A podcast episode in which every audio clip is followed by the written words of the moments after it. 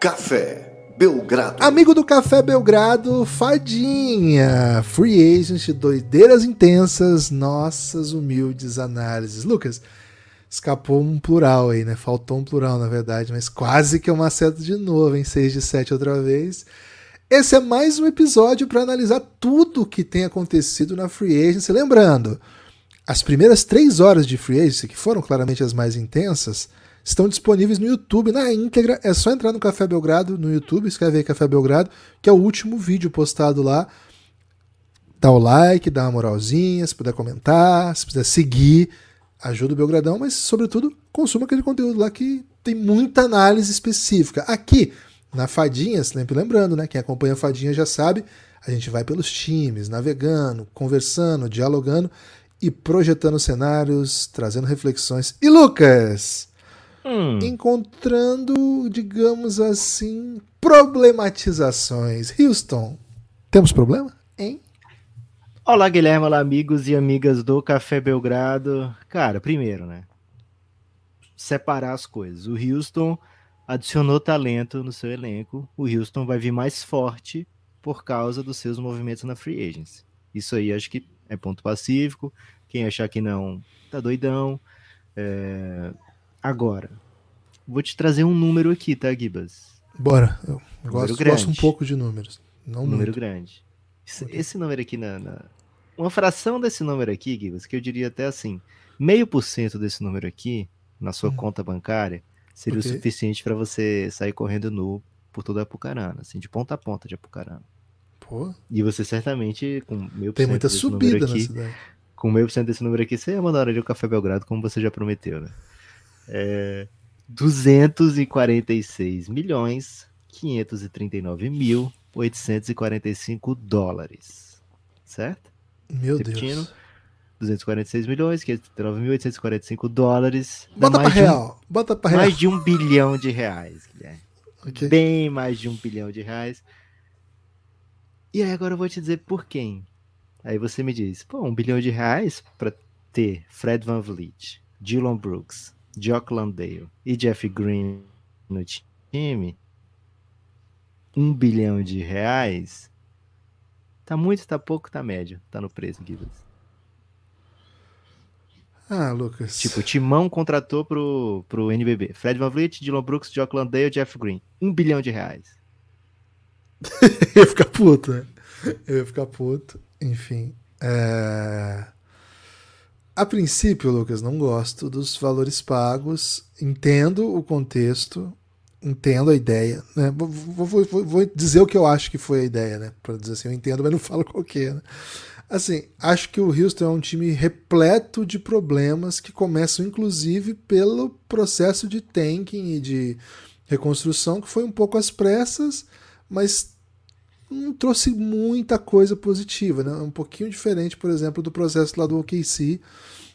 Acho que o Houston pegou bons jogadores na, no draft, né? Gosto de boa parte dos jogadores que eles pegaram. Acho lá, lá atrás, né? Já começando, né? Gosto do Alperen Schengen, Jalen Green. Uh, acho que o Jabari Smith tem um potencial incrível. Uh, até jogadores que eles já trocaram, né? Achei que, foi, que eram bons jogadores também, né? O Taitai Washington, que foi embora até numa troca que eles acharam que iam fazer para chegar o Brook Lopes e não chegou, né? Eles liberaram o jogador. Não, não, para poder pagar um pouco mais pro Dylan Brooks mesmo. A informação que saiu no, no domingo era o seguinte, né? Eles tinham acordado com o Brook Lopes, o Brook Lopes deu para trás, e, e, assim, eles já tinham aberto o cap para trazer o Brook Lopes, e aí, ao ter dado para trás, até o. Pra onde que eles mandaram? Detroit? Não lembro agora perguntaram assim. Atlanta, vai, né? Atlanta, Atlanta. Vai desfazer a troca? Hum, eles acharam melhor manter, aí sim, né? Guardaram para dar uma bolada em outro. E foi isso que aconteceu. Ontem circulou essa informação, pelo menos. É... Mas assim, retomando. Pô, eles perderam o Garuba nessa, né, velho? Porra, eu acho o Garuba bem jogadorzinho rotação de NBA, sabe? Fiquei um pouco incomodado. Mas enfim, é, era mais um que eu ia elogiar que eles draftaram, né? Mas claro, Alperen Schengen pra mim é um dos melhores, enfim. E aí, nesse draft, trouxeram ótimos nomes, né? Emin Thompson e Ken Whitmore. Mas assim, você traz um técnico que teve um ano na NBA só E toda a ideia desse ano de NBA foi um cara que levou um time para final. Que teve melhor ataque e melhor defesa no, na segunda metade da temporada. Ficou perto de ser campeão, inclusive, né? Chegou no, num time nessa situação. É um ano de NBA, mas muito tempo de NBA também, né? Muito tempo de NBA. E na, na elite da NBA. Então, a princípio, e assim, mais do que isso, quando chega, convoca e fala, agora começa a fase 2 do plano, né? Então, assim, acho que o, o, ao redor desse time, né, o que eles querem construir, tem um pouco a ver com a criação de uma cultura que compete. Que não é um time que você vai ter suas estrelas fazendo 20 pontos, como aconteceu, recentemente, né? O Kevin Porter faz 20 pontos como se não houvesse nada, assim, para ele é tranquilo fazer 20 pontos. E o Jalen Green também é um, é um baita pontuador, enfim. Mas você tá o tempo todo 15 atrás. Né? O tempo todo começa o jogo, você tá 15 atrás. Esse é um pouco a cultura do Houston recente, né? A cultura do que ficou.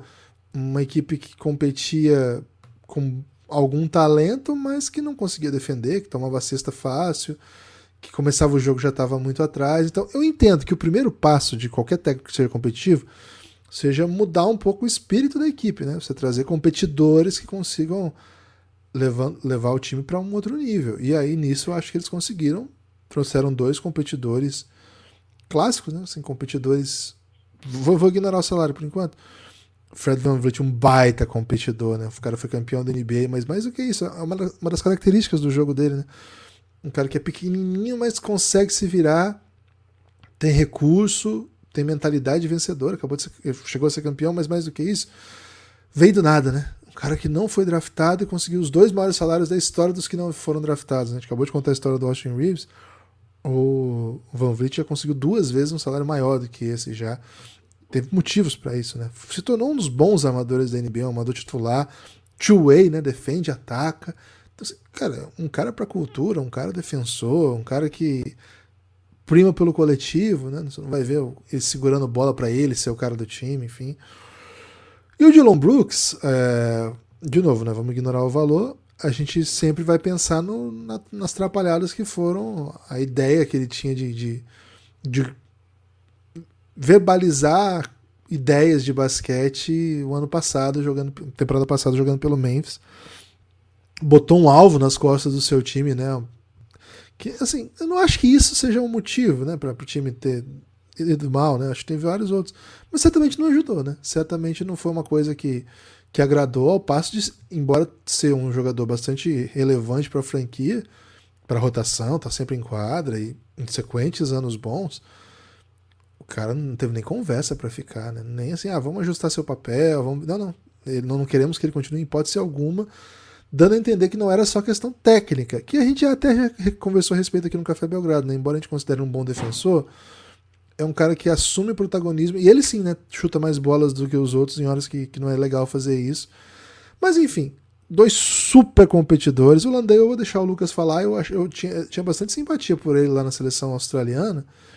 E aí ele apareceu no Suns, pô, não sei, assim. É, ele, ele, veio pelo Spurs, né? Ele veio pela NBA, pra NBA pelo Spurs e Achei que ele ia se dar bem lá no Spurs, né? Chegou no Spurs ainda antes desse ano. E achei, poxa, esse cara vai ser massa, né? Inclusive fiz um, uma aposta substancial, bem, bem pouco substancial, né? No nosso fantasy que a gente joga, Gibas, trouxe ele pro meu time e, e não rendeu, né? Mas o. E depois chegou no Suns, também não foi um ano digno de nota, a não ser o começo da temporada, que começou metendo bola, começou jogando demais. Depois foi pro ostracismo e aí apareceu bem na série contra o Denver, né? Na série contra o Denver Nuggets, o Jock Landale, já na série contra o Clippers também. Ele apareceu como um jogador inteligente, que ataca espaço, que incomoda na defesa, que, sabe, enche o saco do, de um big mais talentoso, esse tipo de coisa. né todos esses caras têm em comum, esses três caras têm em comum o seguinte: o Houston precisou pagar muito para tirar eles do canto, né? O Houston precisou pagar muito para atrair esses caras, né? né? No caso do Fred Van Vliet, eu entendo, super entendo, porque o Toronto não queria perder. O Toronto estava disposto a chegar nos 40 milhões anuais, né? O que o Toronto não queria era dar o terceiro ano, e o Houston foi lá e deu o terceiro ano, né? Então o Fred Van Vliet sai com um contrato é, acima do contrato do Kyrie Irving, né? 128 milhões por três anos, muito parecido com o do Kairi, só que um pouquinho maior. É, é bem alto, mas acho assim, se é o cara que vai ser o culture setter, né? Vai ser o cara que os outros vão olhar para ele e dizer, opa, tenho que trabalhar igual esse maluco aqui, né? Ele ganha 40 milhões, ele corre mais do que todo mundo, ele treina mais forte do que todo mundo, ele na quadra se entrega mais do que todo mundo. Por que, que eu não vou fazer isso, né? Então, se ele é o culture setter e eu quero trazer ele pro time, o Doca tá doido para ter ele no time, beleza, a gente dá o terceiro ano.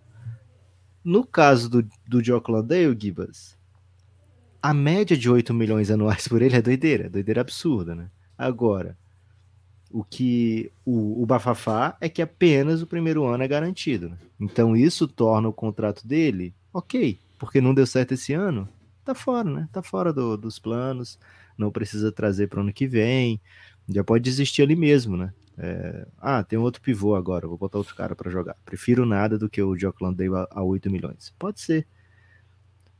O caso do Dylan Brooks é que me pega, viu, Gibbons? O Dylan Brooks ele vai ter um salário decrescente, né? Começa em 21, termina em 18, mas ao todo 80 milhões por quatro anos.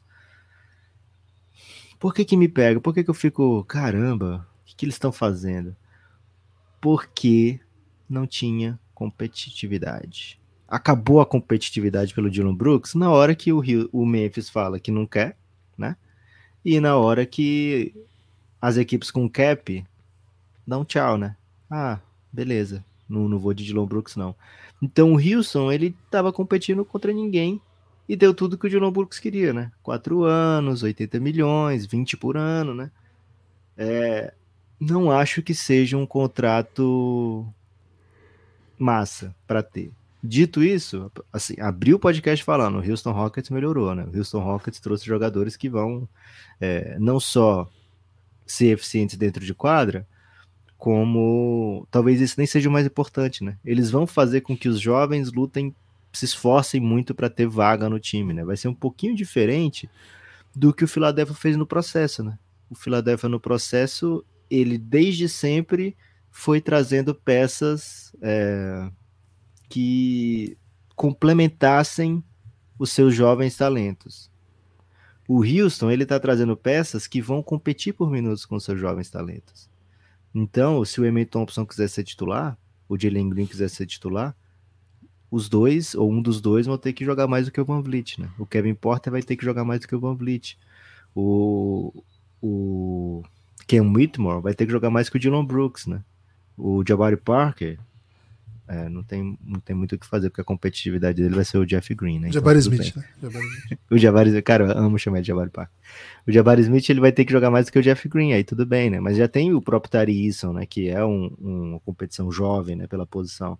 Então, assim, o Houston trouxe jogadores que vão fazer o time do Doca ser mais forte. É, e talvez esses caras promovam dentro do time uma mudança de cultura, né? um, um apontamento para uma nova cultura. Acho que o Doca vai fazer isso já, independente dos caras que trouxessem, mas acho que apontou assim: ah, queremos jogadores durões, sabe? Aquele, aquela, aquele meu Coach Carter. Coach Carter chegando, não, agora vai ser diferente aqui. É, como era o nome daquele ator, que fazia o, o mais talentoso, você lembra? O ator ou o personagem, você fala? Tanto faz, qualquer um dos dois. Cruz, Aquele né? que. O, Cruz. é o Cruz, pronto. O, o Jalen Green, se ele quiser meter o Cruz, o Coach Carter vai fazer a mesma coisa. Ah, então você não vai jogar, velho. Pra que, que eu quero você se eu tenho aqui o Fred Van Vliet, tenho o Kevin Porter, tenho o, o Emin Thompson, posso fazer essa rotação aqui, sabe? Então acho que o Houston fez movimentos que deixam o time mais forte para agora e para o futuro mas ainda assim não gostei dos preços, mas enfim, não sou eu que vou pagar. É, mas acho que é uma equipe que ficou com pouca flexibilidade, né? Então, assim, é. eles têm que ter uma plena confiança de que o que eles fizeram até agora, que esses draft picks que eles têm, né? Porque agora eles vão começar a pagar as escolhas pro Brooklyn Nets, né?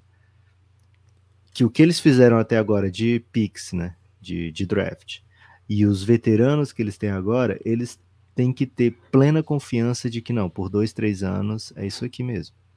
É, não tem muito escapatória, a não ser que eu faça uma troca no Kevin Porter, que acho que é uma, uma boa aposta para jogador ser trocado, né? Kevin Porter tem um contrato que só esse ano é garantido, por volta de 16 milhões, e tem mais dois anos ainda não garantidos, né? Do mesmo preço. Então, é, e ainda tem uma team option no, no, no quarto ano, né?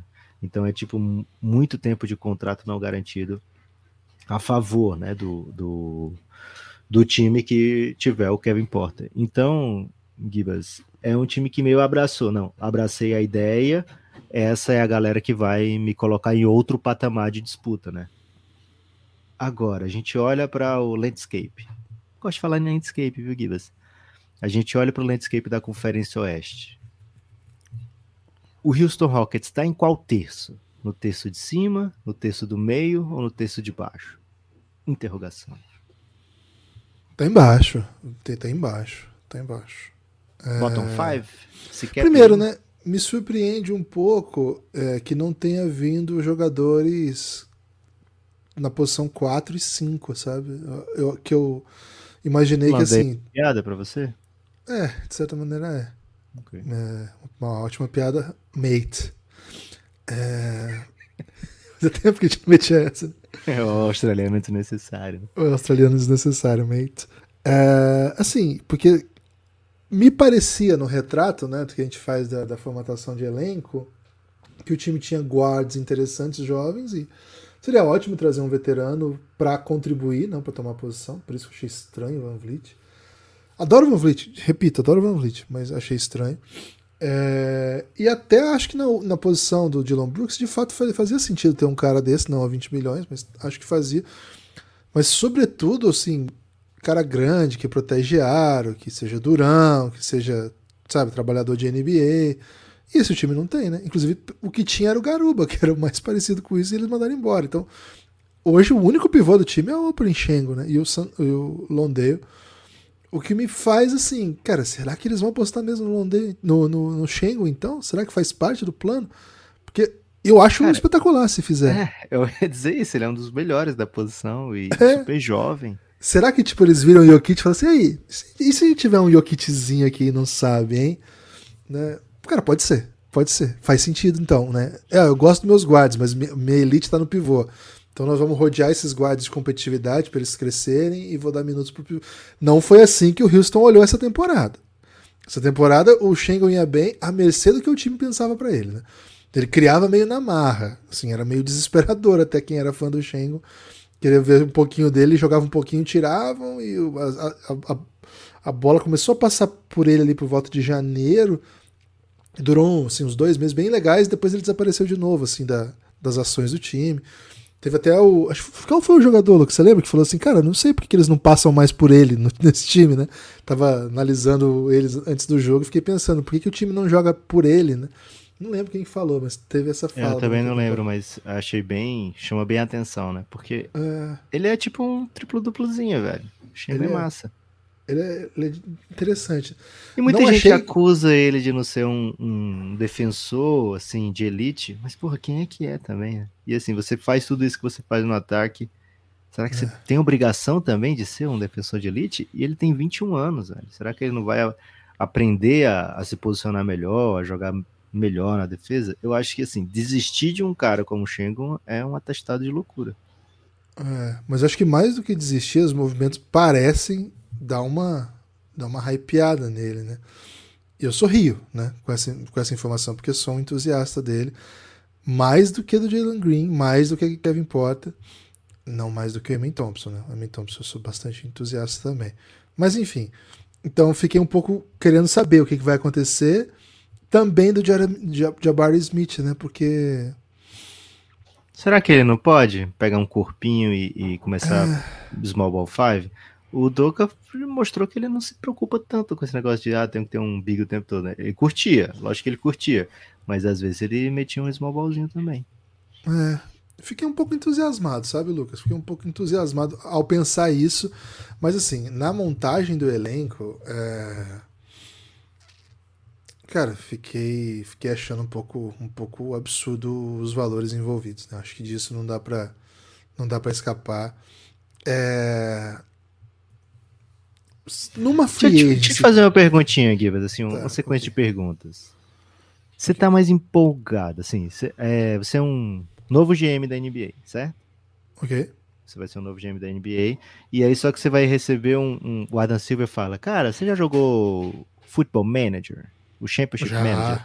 Aí você muito. dizer, já, pô, gosto de curtir muito e tal. É, você lembra como é que fazia pra pegar um time? O que, que você responderia pra ele? Lembro, lembro. É, você começa um jogo, você assume um time, né? Pode pegar qualquer time, se você quiser escolher o Real Madrid, você pode. Aí você vai se empolgando, né? E você se empolgaria, o Adam Silva te falando isso? Ah, cara, se o Adam Silva tá falando comigo, eu tô empolgado. Boa. Só que ele vai dizer assim: olha, você vai ter tipo isso, mas eu vou te dar só algumas opções. Você não pode escolher entre qualquer time. Certo? Uhum. Eu vou. Eu, primeiro, eu vou te dar o Houston na mão. E aí eu vou te perguntando se você quer trocar o Houston por outro aqui. Aí eu te Tá. pergunto: você troca o Houston pelo Spurs? Não, Você sendo. Não? Você prefere o Houston? quer dizer, troco? Sim, sim. Eu pensei que era o contrário, né? Beleza. Mas ele vai dizer: não, não pode, Spurs. Você troca o Houston pelo Portland Trail Blazers? Não troco, não, velho. Tô de Você boa fica- do Portland. Você fica de Houston, né? É, Utah Jazz? Troco. Tipo assim, você prefere Houston ou Utah Jazz? Acho que é melhor perguntar assim, né? Houston ou Utah, Utah Jazz? Jazz. Utah Jazz. É, Timberwolves. Houston ou Timberwolves? Timberwolves, prefiro Timberwolves. Tem o Anthony Edwards Houston e Cal- Carl Thunder. Towns. Pô, Thunder 100 vezes. Houston ou Pelicans? Pelicans. Houston ou Mavs? Mavs, pô. Por que isso? Houston ou Clippers?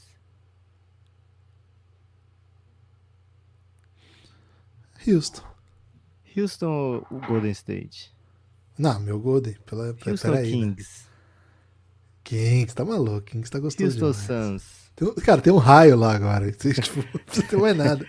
Ainda tem Suns. Suns, Grizzlies, Nuggets, não tem como você pegar outro, né? Então, assim, são poucos que você olha tanto para um, pra um momento atual, você colocou no, no time de baixo, né? No terço de baixo, como mesmo para o futuro, você pegando para meter um championship manager, você escolhe o Houston acima de poucas equipes, né? Então, assim, essa era off-season da cartada do Houston. Essa era off-season que eles poderiam se projetar para alguma coisa mais massa nos próximos anos. E assim, pode ser que tenham conseguido fazer isso, mas hoje olhando, não parece que conseguiram, né? E o que a gente vê é o Doca vai precisar criar uma química muito forte com o seu elenco é, para que Jalen Green, Cam Whitmore, Eamon Thompson, Perry Shengun, se, Terry Eason, né, se tornem caras especiais dentro da NBA. Né? Não é uma aposta que eu não faria, sabe, Gibas? Essa é uma aposta que eu também talvez eu não faria, né? Mas eu não não faria, que talvez seja a mesma coisa. Mas é um, se acontecer não me surpreende, porque eu boto esse tipo de, de confiança no trabalho do Doca e acho que o talento que o, o Houston tem, ainda esqueci até do Jabari Smith, dentre essas opções que eu falei, é de jogador blue chip, sabe? De jogador que você olha e fala, porra, todo sentido esse cara ter sucesso na NBA. Então, hoje não é um time que parece especial, mas pode vir a ser. E essa é a fase 2 do Houston, né? E, porra, muito massa que eles tenham nomes de fase, tipo como se fosse a NASA, né? Sendo Houston e fase 2 agora. E depois vai ser a decolagem.